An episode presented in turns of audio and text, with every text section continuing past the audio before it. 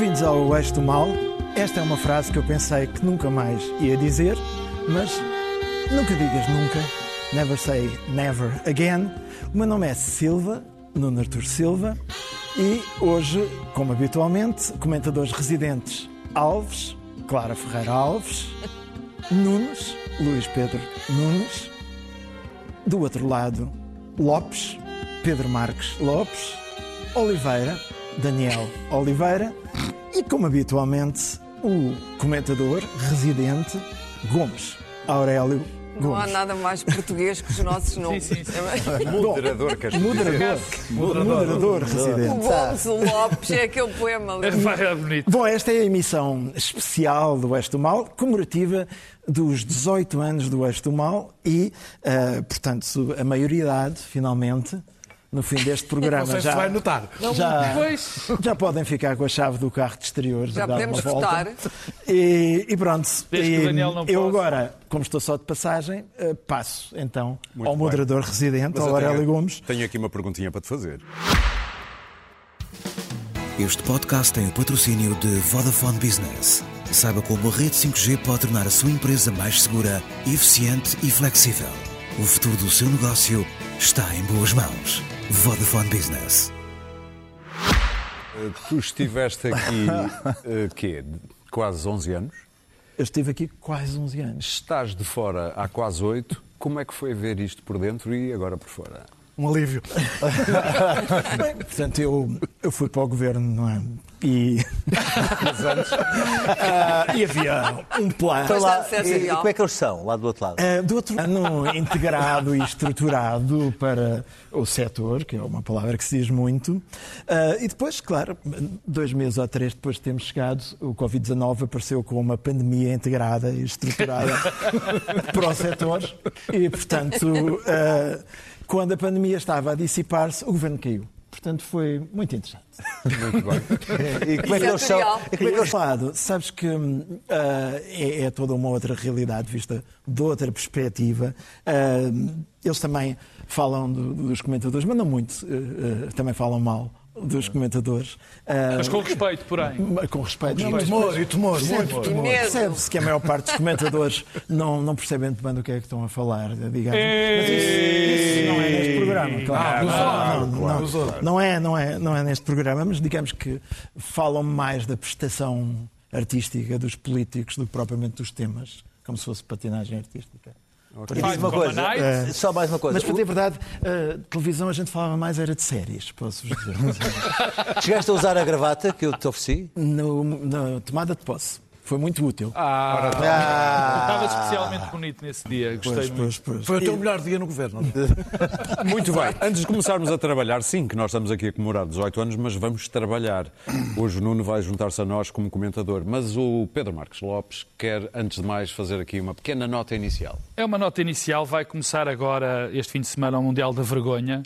Mundial que envergonha todas as pessoas que gostam de futebol, e eu sou uma delas, e que nos devia envergonhar todos e a todos. E a- aproveitei para trazer isto, que já vou tirar, que é o número 4. É uma ação da Amnistia Internacional. O número 4 da Declaração Universal dos Direitos do Homem tem direito, diz que que não pode haver, tem que haver trabalho digno, que não pode haver escravatura ou servidão.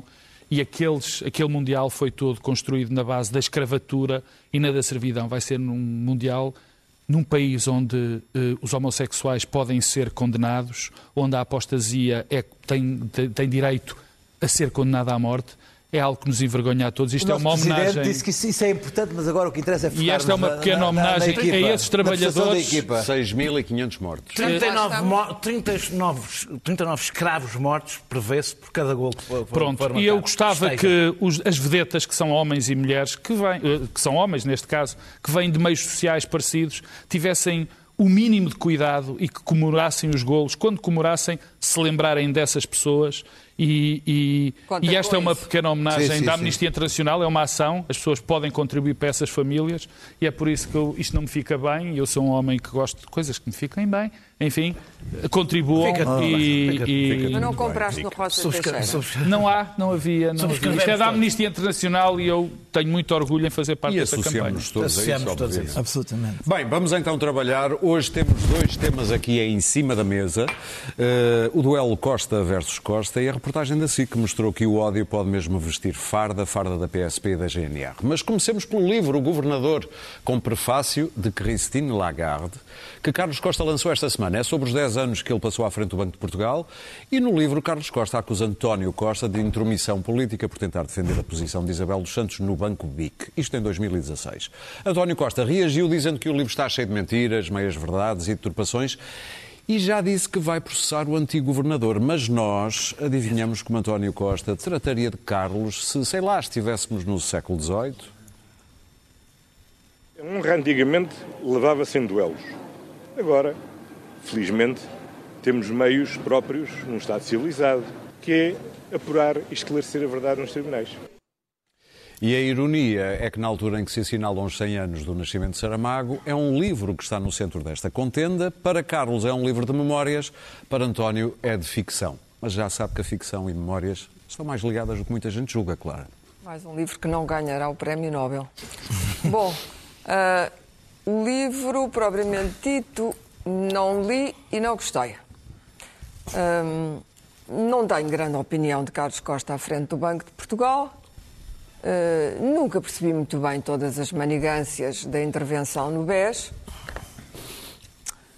Cumprimentei brevemente Pedro Passos Coelho por ter rejeitado ah, a, petição de Salgado para ser salvo, mas a partir daí ah, a situação do BES tornou-se um monumental escândalo financeiro que provavelmente ainda continuamos a pagar. Hum, Carlos Costa eh, eh, parece particularmente eh, enxofrado com o Primeiro-Ministro, que já era Primeiro-Ministro a partir de outubro de 2015. Isto são histórias passadas, eu vou explicar porque é que falo em 2015. Hum, por duas razões. Uma chamada Banif e outra chamada interferência no caso de Bel dos Santos. Bom, Sobre o Banif, cujas manigâncias eu também, eh, nem eu nem o povo português alguma vez vamos descobrir, eh, houve um- uma recapitalização do Banif que nos custou quase 3 mil milhões, ok, 700 milhões de fundo de resolução, o resto do bolso dos contribuintes, não serviram para nada, as reestruturações não serviram para nada. Por lá proliferava um certo Luís Amado, que depois vimos a seguir na EDP, uma dessas figuras que deslizam de insucesso em insucesso com enorme sucesso e, portanto, eh, uma aplicação formidável do princípio de Peter e promovido até à sua incompetência. E, bom, e depois parece que se zangaram todos, não é? Aquilo já vinha arrastado de Pedro Passos Coelho, passou a António Costa e, eh, pelos vistos, Carlos Costa acusa, se li bem as notícias, acusa António Costa de eh, ter ido confessar à Europa eh, que o banco devia ser, devia ser vendido, que havia uma resolução do banco e, portanto, eh, combinar, resolver aquilo com a Europa, passando por cima do Banco de Portugal, ou seja, do regulador, que, como nós sabemos, não tinha regulado assim tanto. O que é certo é que estamos em 2021. Carlos Costa esperou estes anos todos para escrever este livro, enfim, que escreveu com a ajuda de um jornalista do Observador, mas esperou estes anos todos. Eu acho que se ele estava tão verdadeiramente Exatamente. eh, escandalizado, se tinha demitido. Era um mínimo da dignidade. E tinha Dizer, dito eu não, porquê. Eu não concordo com esta solução, é o que se faz, a nível institucional, a nível de Estado, é, é fazer isto. Eu não concordo com esta solução, ainda por cima ele sabia que não ia ter uma relação fácil com o Ministro das Finanças, que era Mário Centeno, que tinha estado numa posição, digamos assim, ah, de de segundo ou terceiro plano no Banco de Portugal no tempo de Carlos Costa, sabia que não, não ia ser fácil e sabia que ele vinha de um governo que era claramente um governo da facção contrária, era um governo do PSD e passou para um governo do PS. Portanto, devia ter saído. Não saiu. Ponto número um. E escreve agora este livro. Eu penso que, ao nível, ao nível de, de, de entidades com esta envergadura, estas coisas não se fazem assim. É deselegante. É, é, as comadres, quando se zangam, não vêm cá para fora eh, lavar a roupa suja, costuma-se dizer. E, portanto, embora seja um bocado misógino isto das comadres, os compadres também vêm lavar a roupa suja. Este compadre vai lavar a roupa suja. Uh, não sei uh, quais as razões, mas o que devia ter feito, a bem da nação, a bem da sua dignidade pessoal, era não vir estes anos depois publicar isto. Sobre Isabel dos Santos, vamos entender-nos de uma vez por todas sobre Isabel dos Santos. Eu não sei o que é que Costa, com os seus eternos SMS, disse. O que eu sei é que até aos Luanda Leaks, quando tudo explodiu, Isabel dos Santos era mais ou menos intocável em Portugal. Nós próprios, neste programa, fomos ameaçados por Angola. E mais do que uma vez. Houve pressões tremendas, houve pressões tremendas sobre o grupo empresa. Houve uma altura em que estávamos positivamente cercados e a senhora era intocável. Preponderava ali no bar do Ritz, com a sua corte, servida amavelmente por tudo quanto era sabujo português que queria sacar dinheiro aos angolanos. E de repente, ah meu Deus, de repente a senhora filha do presidente de um país muito amigo e que tanto deu em Portugal, ouvimos isto agora no funeral de, de, José Eduardo dos Santos, de repente estão todos muito zangados, quando estavam todos unidos nesse grande projeto, toda a gente se lembra que Miguel Relvas, braço direito de Pedro Passos Coelho, fez um programa absolutamente indecente na RTP, em que obrigou jornalistas da RTP, que não se deviam ter sujeitado a isso, a fazer, a fazer um, um, um, um programa especial para dizer que o Estado de Angola não havia corrupção. Eu lembro-me disso. Portanto, virem agora. Uh, o, o que, vou terminar. O que o PS tem, uh, o PSD tem, o PS agora tem um inimigo ali que é o PSD. Há claramente aqui uma estratégia, aí que aparece a figura de Marcos Mendes, também de repente muito zangado, há uma estratégia do PSD muito diferente da anterior. Carlos uh, António Costa foi arrogante e foi soberbo no tempo no PSD de Rui Rio. Tinha talvez uma oportunidade única de ter feito algumas alianças para reformar bem. Uh, o Tens país. Terminar. Não o fez. Vai levar agora com o PSD, que é ainda o de Passos Coelho, de certa forma, que está a reorganizar-se, que vai ser muito mais aguerrido e que, não tendo uma clara estratégia muito diferente para o país económica, o que vai fazer, vai fazer uma política que chamamos de casos. E Costa vai ter problemas com isto, porque Costa está envolvido em muitos casos, está há demasiado tempo no poder. E nós vamos ter que ser muito sintéticos. No dia de aniversário, a SIC brindou-nos com um programa mais curto. Pedro Marcos Lopes. Uh, começo por o caso concreto. E já vou a Carlos Costa. O caso concreto é que uh, Carlos Costa acusa António Costa de ser pressionado por, por uh, António Costa para beneficiar Isabel dos Santos eu uh, custa-me a perceber que uma pessoa que tenha um cargo institucional tão grande revele este tipo de conversas, porque é normal as pessoas conversarem. Mas o problema, e aqui pôs-se a hipótese, começou toda a gente a dizer, alguém está a mentir. Neste caso concreto é fácil ver quem está a mentir. É transparente. É Carlos está Costa que está a mentir, está nos factos. Carlos Costa mente deliberadamente. A razão pelo que mente é que já me transcende. E porquê é que mente? Porque o que os factos dizem é que, de facto, Isabel dos Santos ficou sem os, sem os direitos que aquelas ações lhe davam no BPI por um decreto do governo. E esse decreto do governo foi promulgado por Marcelo Rebelo de Sousa. Curiosamente, Cavaco Silva tinha este decreto para promulgar antes de se ir embora, mas não promulgou. E Marcelo Rebelo de Sousa lembrou isso. Portanto, e esse, esse decreto do governo e essa promulgação deu graves problemas a Portugal, que obviamente Angola não ficou nada satisfeita. Portanto, este caso concreto, para mim, não tem história rigorosamente nenhuma, porque os factos é que o dizem. António Lobo Xavier, que não é suspeito de ser um apoiante de António Costa, disse e até Ribal Esteves do PSD teve uma, uma, uma atitude de grande dignidade a dizer que era, não era legítimo este tipo de, de, de atuação. Mas eh, eu custa-me que Carlos Costa. Bem, Carlos Costa tem uma estratégia que é tentar também fazer política, puxar um conjunto de pessoas para o seu lado, para, enfim, mais uma vez dizer que nós estamos deste lado contra o dos outros. Já disse que tanto Marcelo Rebelo de Sousa como António Lobo Xavier, Ribal Esteves e até Santana Lopes tiveram comentários que não permitem isso. A figura de Carlos Costa foi uma figura tremendamente tremendamente lesiva dos interesses Mas, nacionais. Foi cara, foi cara. Tremendamente lesiva dos, do- dos, dos, dos, dos interesses nacionais. Primeiro, foi mais uma nomeação eh, brilhante do José Sócrates. Mais uma que, que nós lhe devemos. Foi um homem que arrastou o processo do BES de uma maneira inacreditável. Não tirou a idoneidade a, Ri- a Ricardo Salgado quando, podia, quando dizia que não tinha capacidade para, para o fazer. Assistiu impávido e sereno a um aumento de capital do BES e um mês, não é menos, é um mês antes da falência do banco, disse para toda a gente que o governo, até tenho aqui, está capitalizado e tem uma almofada para fazer face aos riscos. O banco, o banco. O banco. Este aumento de capital e esta toda esta eh, eh, sensação que ele vendeu foi elogiada e muitas vezes referida pelo Sr. Presidente da República, Cavaco Silva, que agora aparece com uma cara de pau tremenda defendendo o papel lamentável num dos piores atos de gestão política que aconteceu neste país, que foi a resolução do BES, que já está à, à- à- frente de todas, que foi uma catástrofe. Mas depois é que não chega, é que a, o- a resolução foi primeiro anunciada neste estúdio, aliás, não sei se foi neste, se foi no de Carnaxide, antes de nós o sabermos. E, aliás, o próprio apresentador do livro disse que esta resolução era tão boa que nós, o Estado até ia ganhar dinheiro com isto.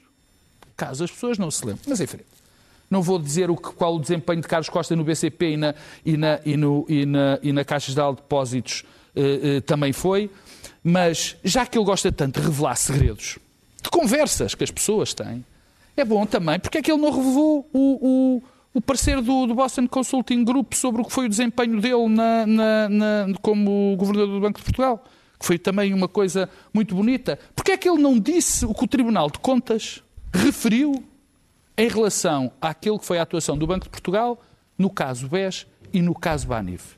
Eu, temos pouco tempo, eu tinha mais umas coisitas, mas não vou dizer. Só quero dizer que, acabar como comecei, Carlos Costa foi um péssimo servidor da causa pública e continua, por uma questão de ego, por uma questão de vingança pessoal, seja do que for, a ser, a continuar a ser, um péssimo servidor das cima, instituições Quando e da Pedro causa Passos pública. Coelho o reconduziu, ele disse que não queria ser reconduzido, mas aceitou e depois ficou. Vamos ouvir o Nuno Bem, sobre eu, este tema? Pode, podes dizer o que eu disse, está muito bem dito. E... eu não sei nada de finanças, ahm, como é evidente, ah, mas apesar Mas de constar que tenho uma biblioteca, biblioteca. tens Sim, sim, biblioteca. sim, sim. Ah, mas estive a ver quem estava no lançamento do livro e, e- e mesmo não percebendo exatamente todos os detalhes dos, dos processos bancários, é eu. o, o desconfiómetro começou logo a apitar, porque, pronto, eh, há, há assim, vê-se Cavaco Silva, o, fantasma do Pontal passado, ahm, o homem que garantia a solidez do BES escassos dias antes dele colapsar. Ah, Marcos Mendes, o seu boneco Donald. Já antes do BPN. Que, que agora é, é senador da Nação e aqui o garganta funda do, do Jornal da Noite. E, claro, Miguel Relvas, que eu acho que é, é um bocadinho como o canário na mina, quando aparece. Ah, o ar começa a ficar rarefeito. É o contrário. né? O ar morre quando ele entra. Exatamente. É o ar é que morre, não é o canário.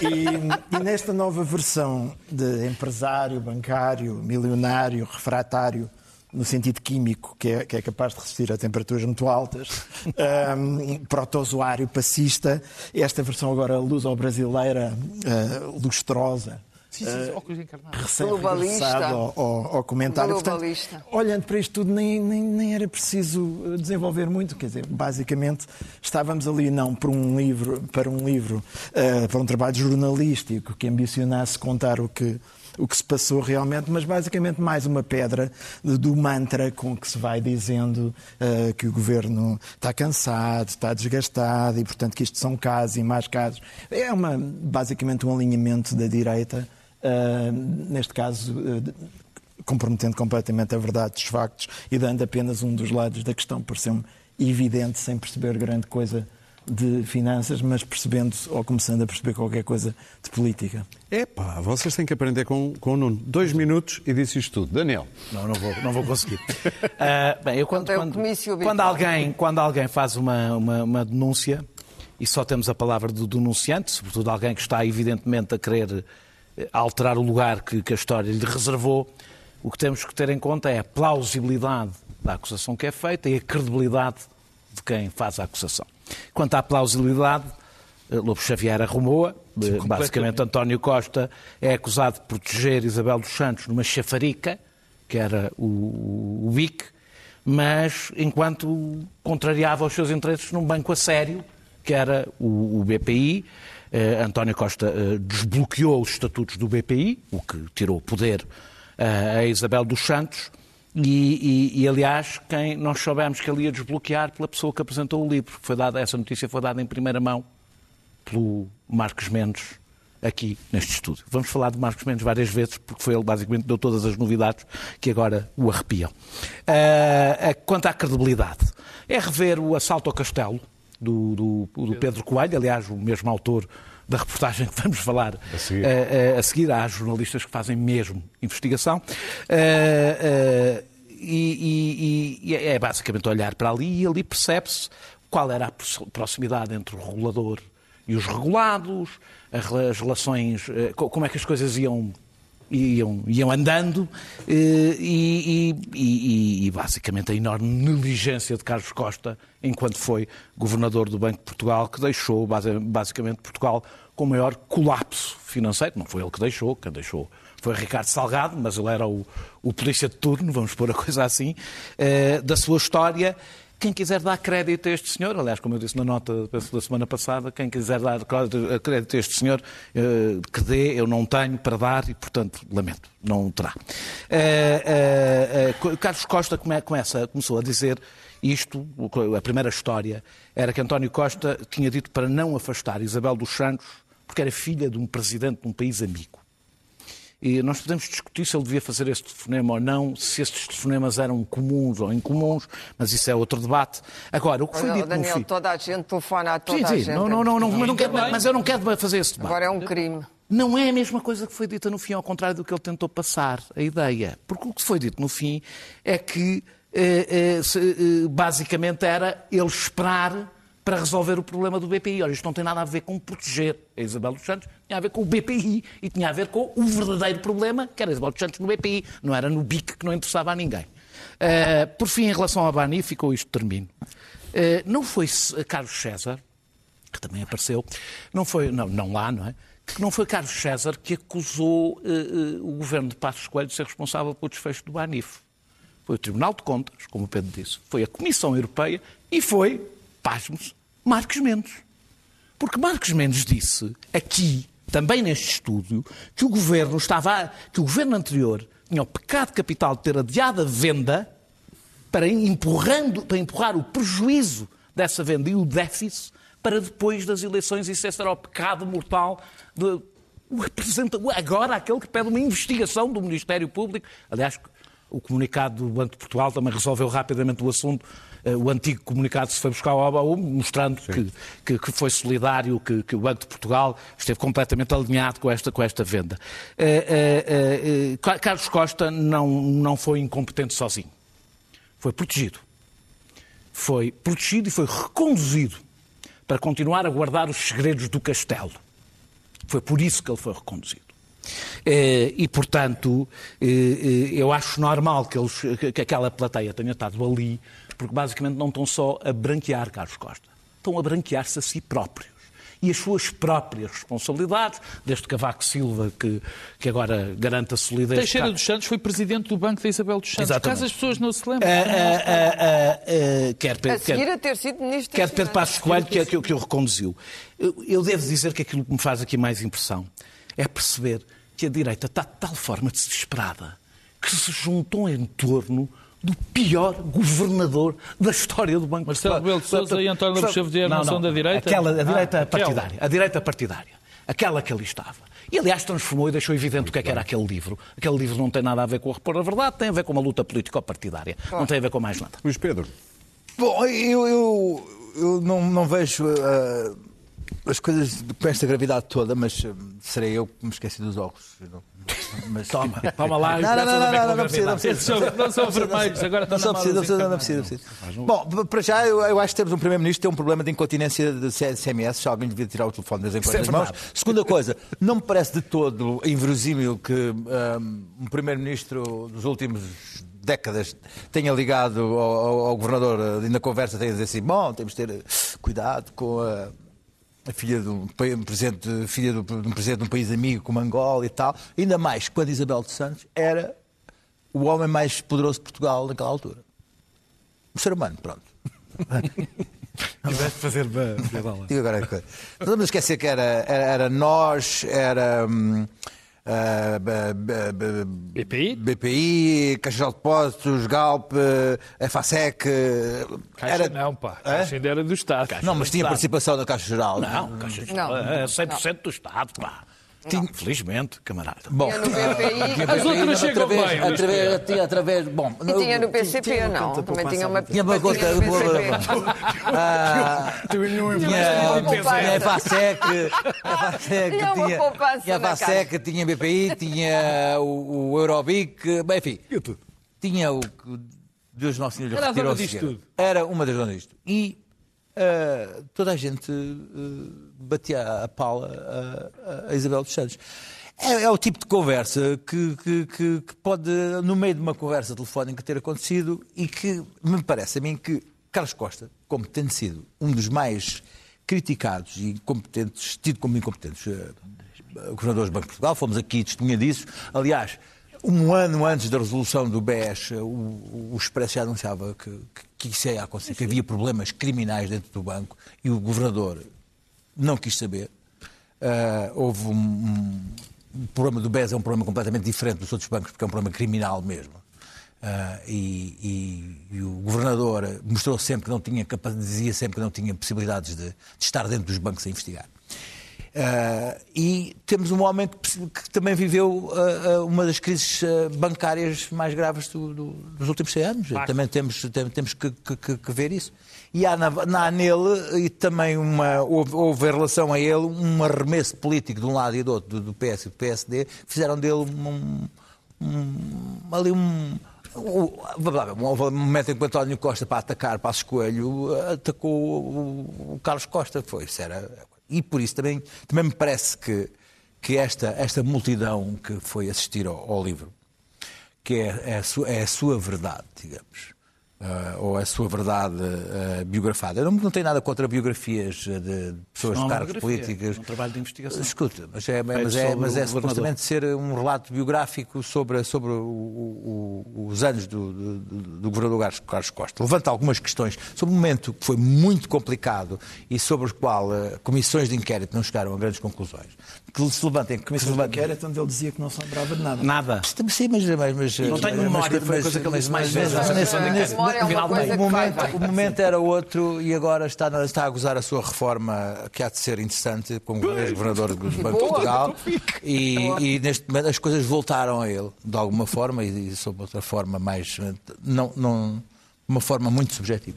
Eu acho que estes são momentos, não, não são coisas que, que, que prejudiquem, antes do contrário, se, se- se ele está, está a ser desmentido desta forma. Fico mais confuso que um Primeiro-Ministro também, também ah, ah, ah, responda Processo. tão visceralmente, logo com processos, e quer ir para processos. Quer dizer, isto faz parte do jogo político. isso existe a justiça. opa, desculpa, disse Ah, o quê? sim, e a justiça Opa, funciona Desculpa, muito bem vai.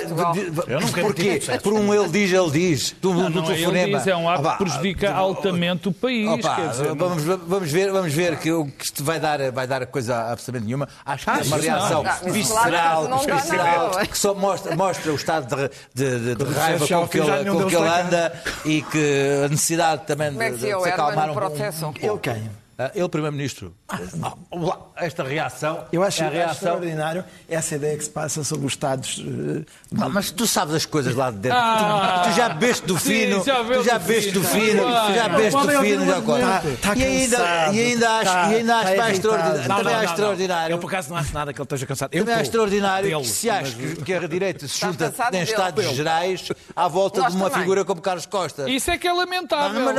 Mas foram um livro, foram um lançamento de um livro. Ah, ah, não Oh, agora, Não ah, toques escuta, violino. criaram um grupo de WhatsApp a dizer não. assim: vamos Pá, todos, não, vamos foi todos só- ao foi- lançamento do é, Carlos foi Costa. O, Passos- foi o Quassos Coelho, o Cavaco, lá. o, o. Estado-Geral todo do PSD, é- por acaso. Lamento, Receberam um convite em casa. Quem é a figura, quem é a figura do centro-direita que mais votação tem e que mais representação ok, tá popular tem? Desculpa, quem é? Tá bem, Pedro, é Marcelo não- Rebelo de Sousa e não estava lá. Muito bem, vamos avançar e vamos Direita. Eu acho avançar. que ele é suficiente Direita. para deter. Não, não, espero que seja. Meus Já caros, vamos avançar que o nosso tempo está a esgotar-se rapidamente. Não está. Vamos avançar para. Olha, bem para a tua frente. Eh, Vamos eh, avançar para a reportagem da SIC, Quando o ódio veste farda, é este o título. Muita gente descobriu, horrorizada, que há centenas de agentes da PSP e da GNR em grupos fechados eh, das redes sociais a vociferarem ódio a tudo e a todos, especialmente a pessoas com um pantone mais escuro, ou a mulheres, ou a políticos e por aí fora. Jornalistas. E a jornalistas. Uh, o Ministro da Administração Interna já disse que o inquérito vai ser aberto, também o Ministério Público vai investigar. Uh, Daniel, Eh, são 591 operacionais da GNR e da PSP que fazem ameaças, isso é o que me interessa, aliás, mais, a políticos e ativistas e fazem apelos ao crime. Proc- Procura-se sniper com experiência em ministros e presidentes. Isto foi escrito pelo senhor Luís Maria, dirigente sindical, que se reuni- reuniu com André Ventura na Assembleia da República. Não foi escrito pelo, pelo- não foi escrito pelo Luís Maria qualquer. Foi escrito por este Luís Maria. Eh, há um GNR que diz que é preciso limpar um ou dois políticos. Um PSP que diz a limpeza deve ser seletiva. Eu tenho aqui 9, mil, eh, mi- 9 milímetros eh, com fartura. Todos no ativo. Munições, já. mu- Muitos, claro, muitos eh, eh, assinam com o seu próprio nome tal o sentimento de impunidade. E, por favor, parem de dizer isto são mensagens privadas. Os grupos Não, são fechados. Isto são, os grupos Liberdade são, de expressão. Os, os grupos são fechados. Isto não são mensagens privadas entre amigos. Porque a parte daquelas pessoas nem sequer se conhecem umas às Verdade, a outras. expressão é sagrada. Que Sagrado. como, quiseres. eh, hum, não é difícil de imaginar como é que estas pessoas se comportam perante um momento difícil, de grande tensão, eh, em que se têm que tomar decisões relativo, de uma forma relativamente instin- instintiva, como é que se comportam pessoas que, digo, que dizem fogo nos cornos dos, moderado- dos moradores da, da, da da- Cova da Moura, chumbo no lombo, uma, uma tapona no focinho, partia-lhe os dentinhos todos da frente. Isto são agentes da autoridade armados pelo Estado que escrevem estas coisas. Ou como perante um cidadão comum, sem testemunhas, um cidadão comum de uma minoria étnica, sem testemunhas ali à frente, como é que, como é que esse, esse- cidadão será tratado por pessoas que, identificadas e perante umas milhares, umas centenas de pessoas, chamam chamuças ao Primeiro-Ministro. Não é difícil imaginar como é que tratarão alguém que encontrem na Cova da Moura, por exemplo. Eh, este, este, eh, é preciso dizer que esta, esta hum, investigação foi feita com, a- com o apoio de agentes que respeitam a farda. É Portanto, sublinhar sim, isto. sim, sim. Houve agentes da PSP e da GNR, provavelmente cansados da impunidade com que estes cowboys estão em forças, eh, forças de segurança eh, e, sent- e que se sentem abandonados pelo comando. E esta, para mim, agora é que é a parte mais importante. Não são o comportamento destas pessoas. Quando Cláudia Simões foi espancada da forma que todos podemos ver e observar na televisão, Magina da Silva veio rapidamente, e antes de qualquer investigação, dizer que aquilo era proporcional, eh, coisa que as investigações não, não o estão a confirmar. Eh, Quando foi alfragido, como aliás veio hoje na reportagem, a seguir alfragido, o único agente que levou pena efetiva foi promovido cinco, cinco dias antes de entrar na prisão. Eh, vou terminar. Isto acontece porque Magina da Silva tem medo destes agentes Ah, e de, de alguns dos sindicatos que o comando da PSP ajudou a criar Ah. para enfraquecer os sindicatos. Imagina da Silva continua no lugar porque os sucessivos ministros da Administração Interna têm medo de Magina da Silva, como se percebeu quando aconteceu aquele caso de Belém e ele não foi corrido. Não, mas eu quero dizer a coisa mais, desculpa, eu quero dizer mesmo a coisa mais importante. Há uma pirâmide invertida de poder e de autoridade neste momento, em que manda a base e o topo obedece. Imagina da Silva está a mais. Imagina da Silva, num país normal eh, e maduro, hoje apresentava a sua demissão. Não apresentando, Imagina da Silva, que não tem condições para limpar da PSP, destes agentes minoritários, tem que sair para que entre alguém que garanta que os ativistas, por exemplo, como Mamadou Ba e, e, e Joacim Catar Moreira, que são cidadãos portugueses, possam andar na rua sem ter medo de agentes do Estado que nós armamos e que tem o, o, monopólio da violência em nosso nome. Luís Pedro? Era impossível uh, que o diretor eh, nacional da PSP não tivesse conhecimento disto. Quer dizer, assim, então se conhece, uh, os grupos do WhatsApp da PSP proliferam mais. Quer dizer, há 17 sindicatos na PSP, mas os grupos do WhatsApp há muito mais. Aliás, a mim mostraram-me uh, screenshots de, de, de, de, mal uma vez que eu, que fui ameaçado e havia um cartaz com uh, procura-se vivo ou morto com a minha cara por causa de um, de um uh, uh, ou por causa do processo que, que Magina da Silva resolveu dizer que ia fazer ao inimigo público, por o inimigo público juntar polícias a racistas. Portanto, uh, a ti processou-te rápido. Quem é que imaginou? Quem é que, quem é que iria imaginar que, que, a polícia pudesse estar misturada com, com, com... Agora, o, o Magina da Silva podia aderir aos grupos facilmente e entrar e ver o que é que se passava lá dentro. O que acontece é que o diretor, o diretor nacional da PSP. É cúmplice disse uh, uh, a determinado ponto, quem tiver provas que avance e que demonstre.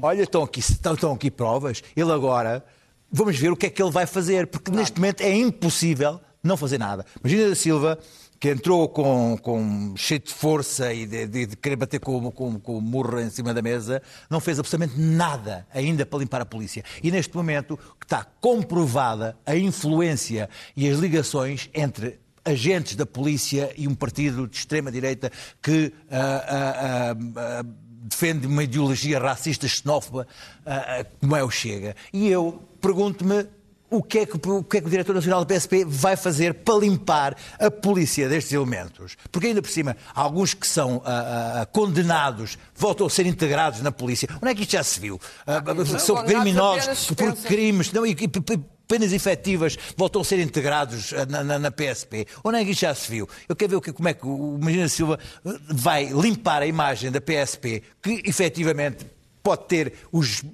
40, 40 ou 39 mil uh, efetivos excelentes, mas tem estes mil que, que, que, mancham a imagem. E é preciso uh, uh, fazer uma limpeza na, na, PSP e na GNR, já agora, e, e na, na GNR. GNR. E não se pode agora dizer que é uma maçã podre. Não é.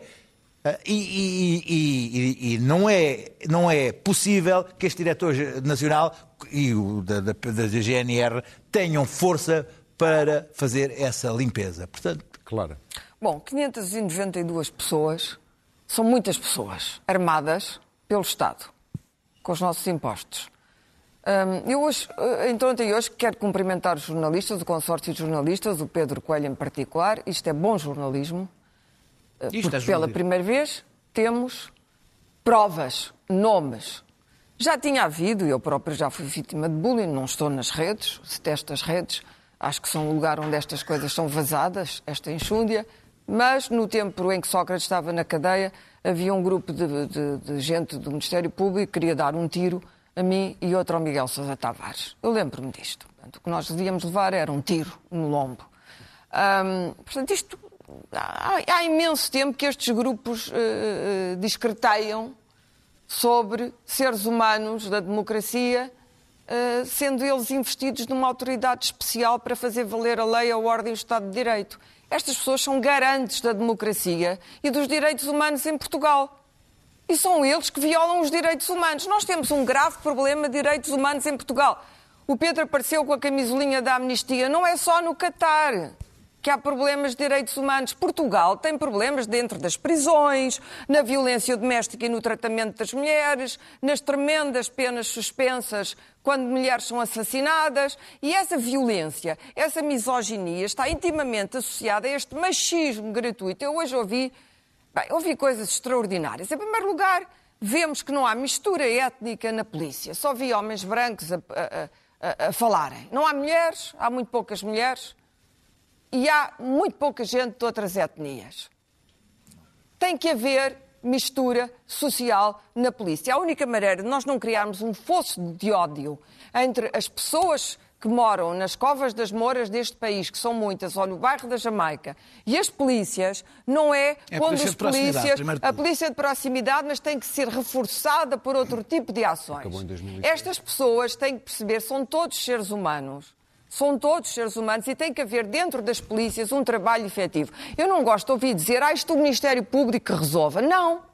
Se isto chega ao Ministério Público, já é um sinal de que está tudo errado tem que dentro da polícia, mais é de que o comando não tem autoridade, de que o filtro, quando se contratam polícias, não funcionou e de que a formação de recursos humanos dentro da polícia falhou. Portanto, isto já está errado. Não é ao tribunal que compete resolver este problema, é aos comandos, tal como no caso do aeroporto, o último responsável era o ministro. Nuno. Em segundo lugar, queria só dizer uma coisa, porque foram aqui referidas. A- a- a- a ameaça, ou pelo menos não é uma ameaça, é muito pior, de violação de uma jornalista. Isto é gravíssimo. Não é só, não são só uh, as pessoas de outra, os os ciganos e os negros, não. São as mulheres também. Mas como é que é possível que em Portugal isto aconteça dentro, quer dizer, temos aqui uma espécie de milícia armada, muito provavelmente todos, ó, ah, ah, se se o partido estivesse no poder, o Chega, estariam ao serviço desse partido. E esta gente é assustadora. Ou os reconvertemos em seres humanos normais, ou os punimos exemplarmente e os eliminamos da força. Eu sei que o polícia é um trabalho mal pago, e sei que os polícias têm reivindicações justas, e sei também, e assim termino, que os polícias não são todos Ah, assim. nem por sombra. Obra. Ah, ah, os últimos polícias, eu tenho conhecido polícias absolutamente Os bons admiráveis. polícias são e vítimas eles destas próprios, pessoas. exatamente, ainda são vítimas. O, o Nuno e o Pedro, estamos Pronto, mesmo com são vítimas deste grupo de gente violenta, eh, desta milícia humana aqui dentro, que não pode andar à solta. Nuno. Eu não, não vou acrescentar muito mais porque subscrevo integralmente não só o, que foi dito, mas o, próprio tom. Se há um tema, é este, e de facto, eh, para quem está um pouco farto dos casos e casinhos, este é o tema. É o tema que é fundamental discutir e fundamental agir em relação a ele. Eh, é de facto um caso de polícia eh, e é um caso em que é preciso cumprir a lei. Um dos, um dos posts dizia que eh, vivemos sob a ditadura da democracia. Era um dos posts do- dos polícias. Ora bem, é preciso dizer de uma vez por todas que este, este não é um- um- uma- algo que se possa dizer impunemente. A democracia é o contrário da, da ditadura. A democracia é outra coisa. E o que nós temos eh, de forma absolutamente veemente e imediata é de resolver aquilo que ameaça a democracia no seu mais íntimo. Eles não são uns cidadãos quaisquer, são uns, uns cidadãos que têm uma responsabilidade especial e é deles que parte a garantia, precisamente, de que, que a democracia tem que ser exercida com liberdade e com respeito pelos direitos. Portanto, não se pode aceitar a violência, o discurso do ódio, o racismo de ninguém e, sobretudo, dos agentes da, da autoridade. E para acabar também, comecei a dizer que era um, um caso de polícia, mas isto é, sobretudo, também um caso de jornalismo. E nunca é demais eh, elogiar aqui eh, como é vital para a democracia a existência deste jornalismo livre e independente que tenha tempo e condições para fazer a investigação, como é o deste caso. Não é por acaso que isto funciona com um consórcio independente Exatamente. fora das redações, que é a melhor maneira Eu, eu, hoje em dia. eu, de- eu, vou começar, eu vou começar por onde o, o, o- o Nuno acabou, porque eh, numa altura em que o jornalismo está a viver um problema tão grande e a deterioração do, do papel do próprio jornalista, a proletarização do jornalismo é, é de tal maneira violenta que estes casos, este profissionalismo destes jornalistas, e eu tenho que dar uma palavra especial, que já aqui foi dada ao Pedro Coelho, já não é a primeira, nem a segunda, nem a terceira, nem a quarta, Mas também ao fantástica. Paulo Pena, que É o também já Paulo não é a Pena, primeira vez. Paulo Pena é quatro. É que Cláudia. entre este jornalismo e o jornalisto, os jornalistas que fazem investigação de casas de banho do Ministério Público, há uma grande diferença. Isso não é investigação nenhuma. E, portanto, é bom É que há uma diferença entre investigação e ser, e, e ser e estafeta. é bom, esta, esta, estas pessoas fazem muito pela democracia. O Pedro Coelho é uma pessoa que faz, e esses jornalistas, muito pela democracia. Voltando ao tema. É mais um episódio. Nós não nos podemos esquecer deste, disto. Nestes 18 anos que aqui estamos, já muitas vezes comentamos problemas com a polícia que têm a ver com racismo, que têm a ver com excesso de, de violência, com violência. Todos já recebemos é- mensagens de polícias já, soldados no- já, já aconteceu muito, já Ou aconteceu pessoas- de violência, violência gratuita, isto já aconteceu muitas, muitas vezes. O que é que sucedeu a tudo isto? Nada, cada vez pior a mais. Isto culminou, por exemplo, nesta exibição daquele movimento zero, de pessoas claramente Que nasceu assim xenófobas, nestes grupos, claro, nasceu assim claramente grupos. xenófobas, claramente racistas, Nasceu a seguir associadas, associadas, como hoje uma excelente também investigação da visão do Miguel Carvalho, outro excelente jornalista nesse, que vê que há uma ligação perfeita entre estes grupos e, e- e o Chega, chamando os bois pelos seus nomes, né? e portanto nada acontece. Nada acontece. Eu, eu vou muito mais longe, ou vai- vou mais longe que o próprio Magina da Silva, que, que, como diz Ah, o Daniel, tem muita que diz o. Daniel, e que tem toda a razão, não é ele que manda, mandam por ele. Ele tem medo, isso parece-me é claro. manda?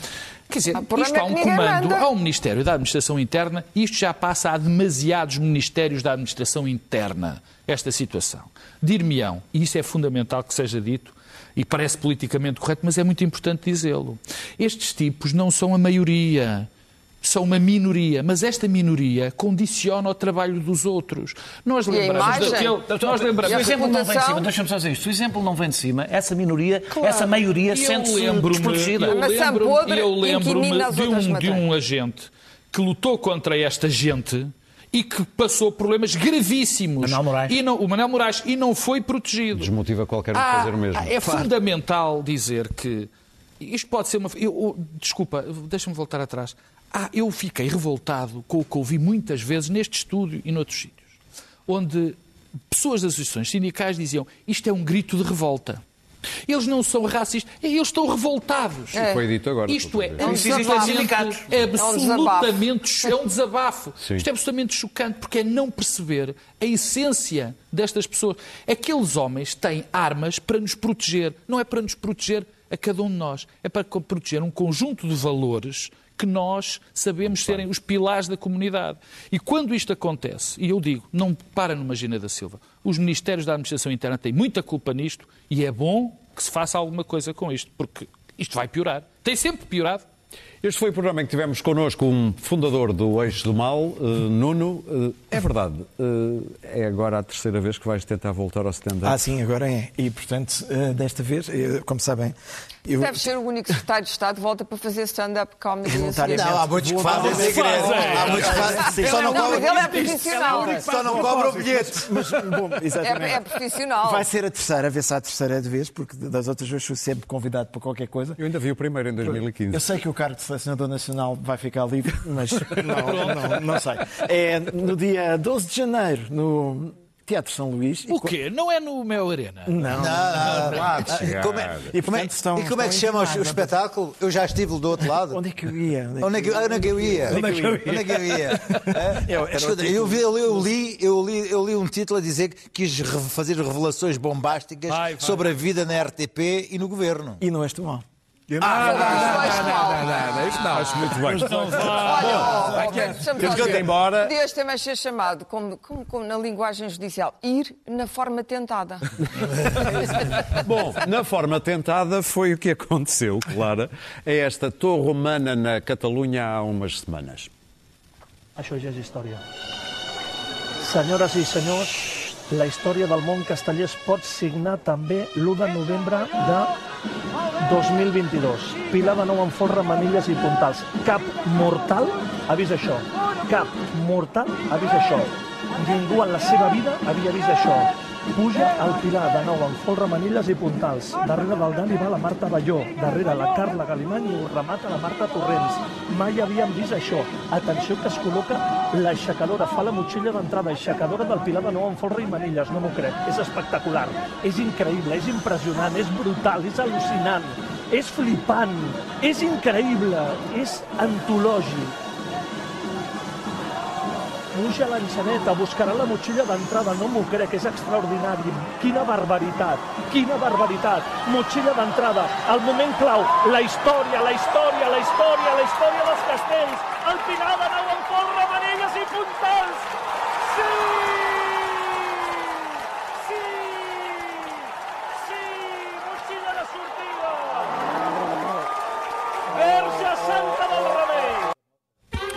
Pode acontecer à democracia, sem boas bases, custa muito a construir, mas depois pode ir por aí abaixo muito rapidamente. Parabéns ao Leixo. Parabéns a nós. queixos do mal. Voltamos para a semana na próxima quinta-feira. Seu Nuno Artur Silva. Se